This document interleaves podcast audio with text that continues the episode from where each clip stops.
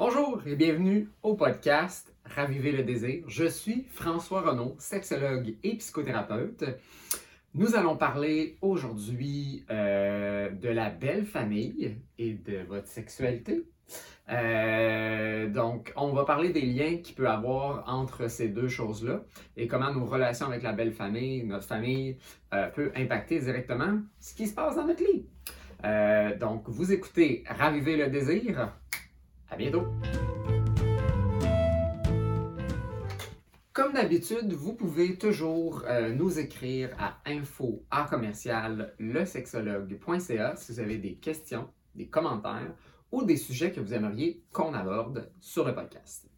Donc aujourd'hui, en fait, c'est un peu la suite du dernier podcast où on avait parlé en fait comment l'argent amène plusieurs conflits et la belle famille aussi.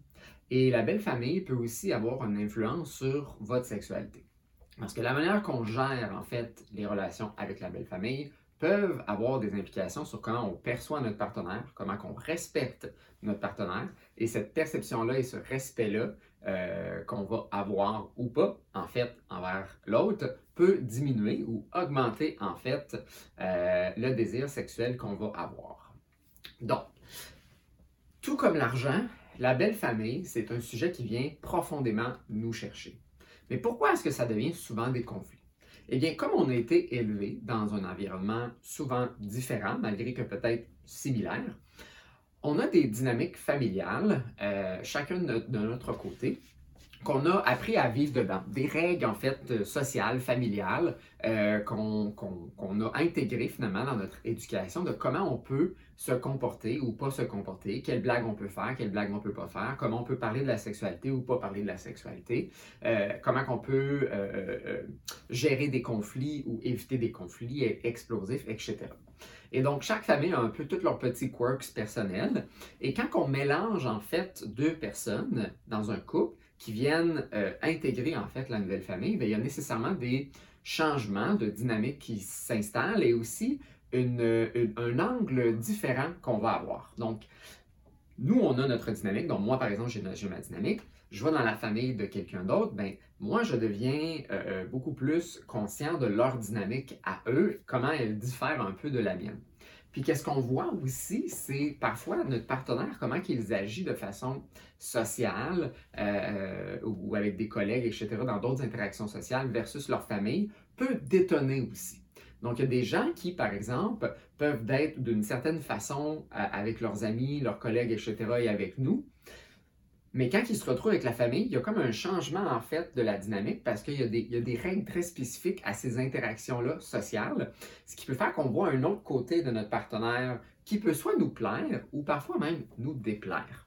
Et c'est ici en fait que là les perceptions commencent à changer et c'est aussi une des raisons pourquoi certaines personnes attendent un certain temps avant de présenter leur famille. Parce qu'il y a quelque chose aussi d'identitaire à notre famille. C'est notre famille, c'est de où on vient, c'est l'éducation qu'on a reçue, c'est les valeurs qui ont été promulguées. Puis parfois, nous, on a peut-être pris une distance, en fait, de cette euh, famille-là, de ces valeurs-là, de cette éducation-là. Des fois, on a rebellé ou on, a pris une distance, on s'est différencié un peu des valeurs familiales, mais on vient quand même de là et donc notre partenaire peut commencer à voir euh, euh, certaines similitudes ou différences et euh, une façon euh, de réagir. On est souvent parfois plus réactif aux membres de notre famille qu'on va l'être peut-être avec d'autres personnes parce qu'ils sont des personnes significatives et donc on peut peut-être être plus irritable avec certaines personnes. On est peut-être même peut-être plus, euh, c'est peut-être pas le bon terme, c'est un peu péjoratif, mais comme pichou finalement avec la famille.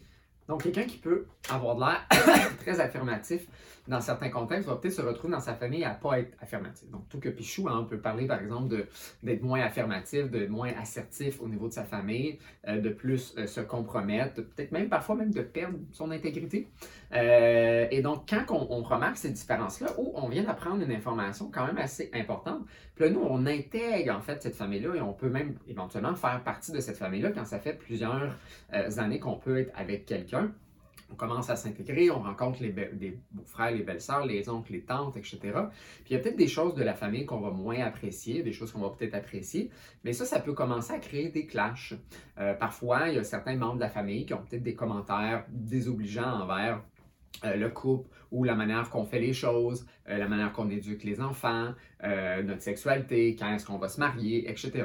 Puis des fois, il y a comme des tensions qui peuvent se créer dans les, quand on rencontre notre belle famille et ça peut clasher finalement avec notre partenaire. Donc des fois, les gens deviennent alliés, ça les renforce finalement. Hein. les, les gens sont peut-être plus rebelles face à leur famille et ça crée une genre de, solidité dans le couple. Mais des fois aussi, ça crée en fait un schisme entre les partenaires où ce que euh, on n'est pas nécessairement d'accord comment soit notre partenaire agit dans notre famille ou on n'est pas d'accord comment peut-être notre partenaire agit dans notre famille. Euh, le désir de voir ou pas parfois certains membres de la famille, euh, d'être plus intolérant à certains, euh, envers certaines personnes, avoir eu des conflits peut-être avec certaines de ces personnes-là et comment qu'on les a gérés, soit de façon publique en famille ou de façon plus privée. les choses qui se disent peut-être en arrière de un et de l'autre, mais qui finissent par se savoir parce que la sœur le dit au frère, qui le dit à l'autre, qui le dit finalement, ça, va, ça se promène assez rapidement.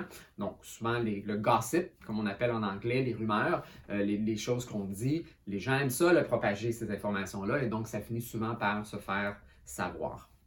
Et donc ça, ça peut créer des tensions, des genres de conflits aussi silencieux, parce qu'il y a toujours comme une tension dans l'air, mais personne ne veut vraiment en parler parce que ça peut créer justement des conflits, euh, soit dans le couple ou des conflits dans la famille, au point de potentiellement euh, plus vouloir aller voir ces gens-là. Et donc, ça joue beaucoup en fait sur comment qu'on gère euh, cette situation-là et comment en fait on, voit notre partenaire et, et, et tout ces perceptions-là qu'on peut avoir à l'égard euh, euh, de l'autre, de leur famille, d'où c'est qu'ils viennent, comment qu'ils réagissent, euh, peut avoir, peut créer une diminution en fait du désir parce qu'on peut être insatisfait comment une personne gère une situation. Quelque chose qu'il faut par contre prendre en ligne de compte et qui est souvent une erreur que les gens font, c'est qu'ils s'attendent que leur partenaire gère leur relation conflictuelle avec la belle famille.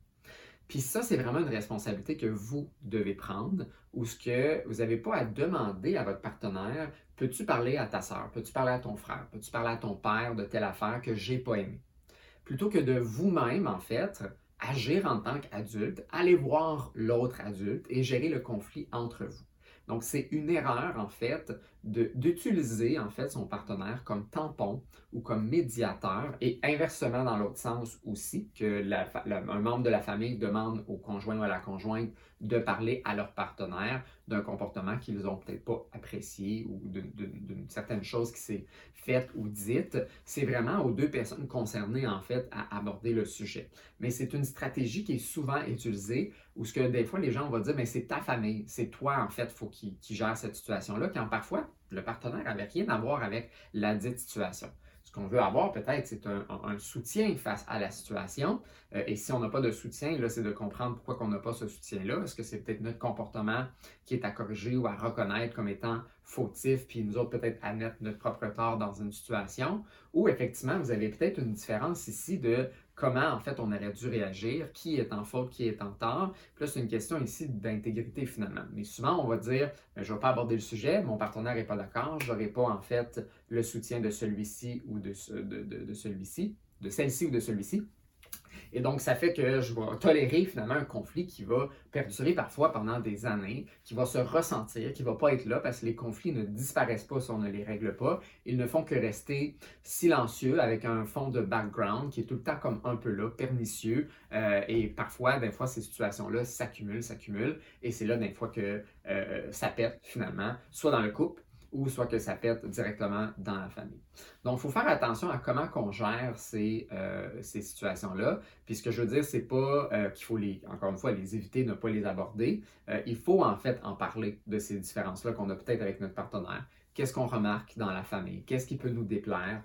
D'être ouvert aussi à comment nous, en fait, on intègre une nouvelle dynamique et on vient un peu bouleverser cette dynamique-là et qu'on peut l'influencer. Comment est-ce que notre partenaire trouve que nous, on gère cette situation-là en retour? Comment on, trouve que eux gèrent euh, euh, dans notre famille des dynamiques euh, que nous autres, on peut parfois trouver tout à fait normales. On a été élevés dans cette dynamique-là. Il y a des choses qu'on trouve tout à fait normales, adéquates, simples, mais que d'un angle extérieur, on voit un peu qu'il y a comme des, aspects peut-être parfois dysfonctionnels.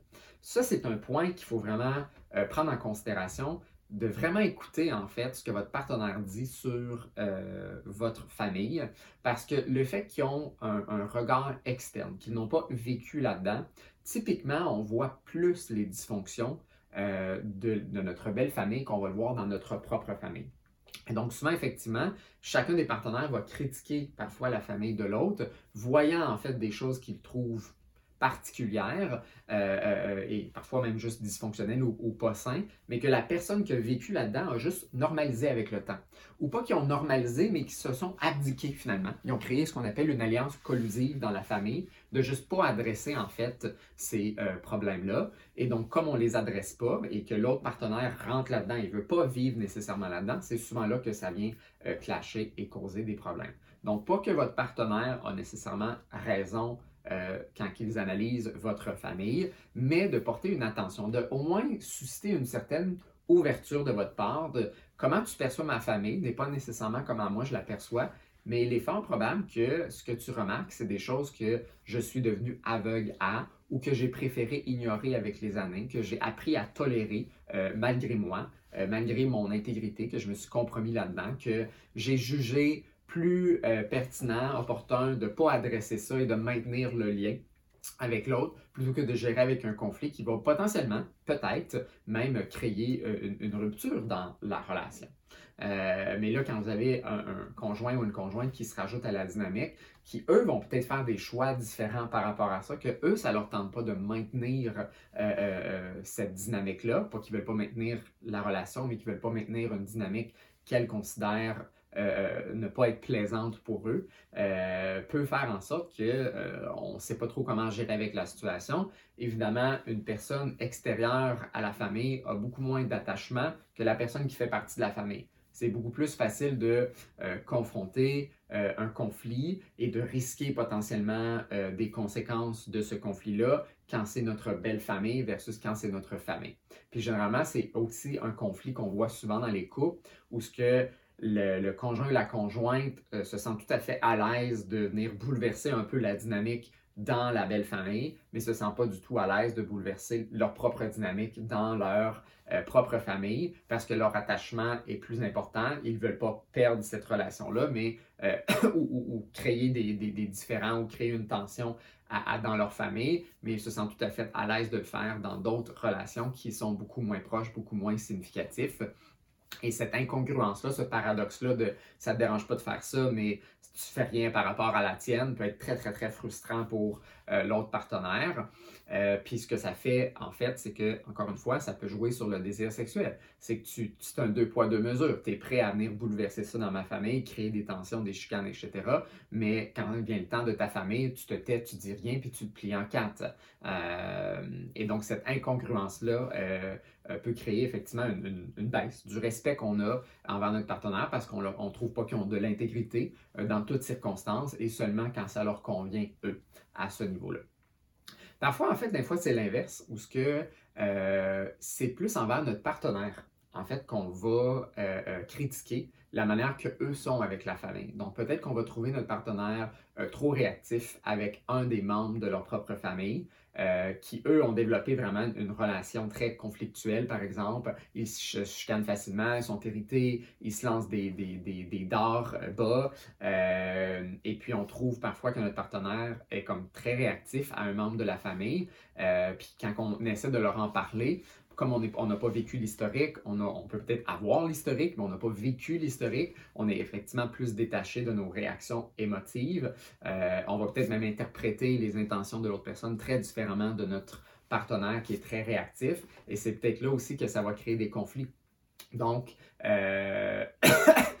ne pas aimer en fait que notre partenaire est particulièrement réactif, par exemple, à, notre belle-sœur ou notre, beau-frère ou un oncle ou la mère ou le père, euh, puis qu'on veut qu'ils se tempèrent, en fait, qu'ils réagissent moins, euh, quand eux, en fait, n'ont pas nécessairement vécu la situation. Puis des fois, ça peut être important de, de prendre un recul de Ah, c'est vrai, peut-être que je suis très réactif, peut-être que j'aurais une façon différentes, mais d'un fond, on a l'impression que si on ne réagit pas d'une telle façon, on va perdre face à ce, ce, membre de la famille-là, qui peut peut-être être dévalorisant, désobligeant, et, et peut-être le fait de façon tellement subtile que seulement vous, vous le comprenez, mais que votre partenaire ne peut pas nécessairement le comprendre parce que vous n'avez pas vraiment la même dynamique et vous n'avez pas la même connaissance aussi de l'autre personne. Euh, qui peut euh, avoir des, stratégies euh, pernicieuses que quelqu'un ne verra pas s'ils n'ont pas été élevés avec ces, ces gens-là. Donc, le temps des fêtes approche. vous allez probablement rencontrer plusieurs membres de la famille. Ça va peut-être être votre première fois que vous allez rencontrer aussi un membre de la famille. Ça fait peut-être longtemps que vous connaissez ces gens-là. Peut-être que vous appréhendez ces, ces, rencontres familiales-là. Peut-être au contraire, en fait, vous allez, vous êtes très heureux, vous aimez votre, belle famille, mais vous avez peur de rentrer peut-être votre propre conjoint ou conjointe dans votre famille ou de se retrouver dans cette dynamique-là encore. Donc, posez-vous la question, est-ce que vous avez peut-être des discussions à avoir, des conflits à gérer en lien avec votre famille ou votre belle famille, euh, avec votre partenaire, avant d'aller justement dans... Euh, le temps des fêtes, euh, puis peut-être éviter en fait de sortir euh, euh, des, fêtes avec moins d'harmonie, plus de conflits, suite à avoir rencontré ou avoir eu les, les, soupers de, de, de, fêtes et tout ça, puis que finalement ça va créer plus de tension entre vous et votre partenaire, d'un fois de prévenir plutôt que de guérir, ça peut être bénéfique de comment on veut choisir et comment on veut réagir à certaines situations conflictuelles et peut-être raviver votre désir sexuel aussi dans votre couple si vous jouez plus de façon collaborante euh, que de façon euh, soit combative ou collusive à des dynamiques euh, que vous n'aimez pas dans votre famille ou votre belle famille. Vous avez écouté le podcast Raviver le désir. Je suis François Renaud, sexologue psychothérapeute, créateur du programme Raviver le désir sexuel, disponible en ligne sur notre site lesexologue.ca. Comme d'habitude, vous pouvez nous écrire à info à commercial pour des commentaires, des questions ou des sujets que vous aimeriez qu'on parle dans un prochain podcast. À la prochaine!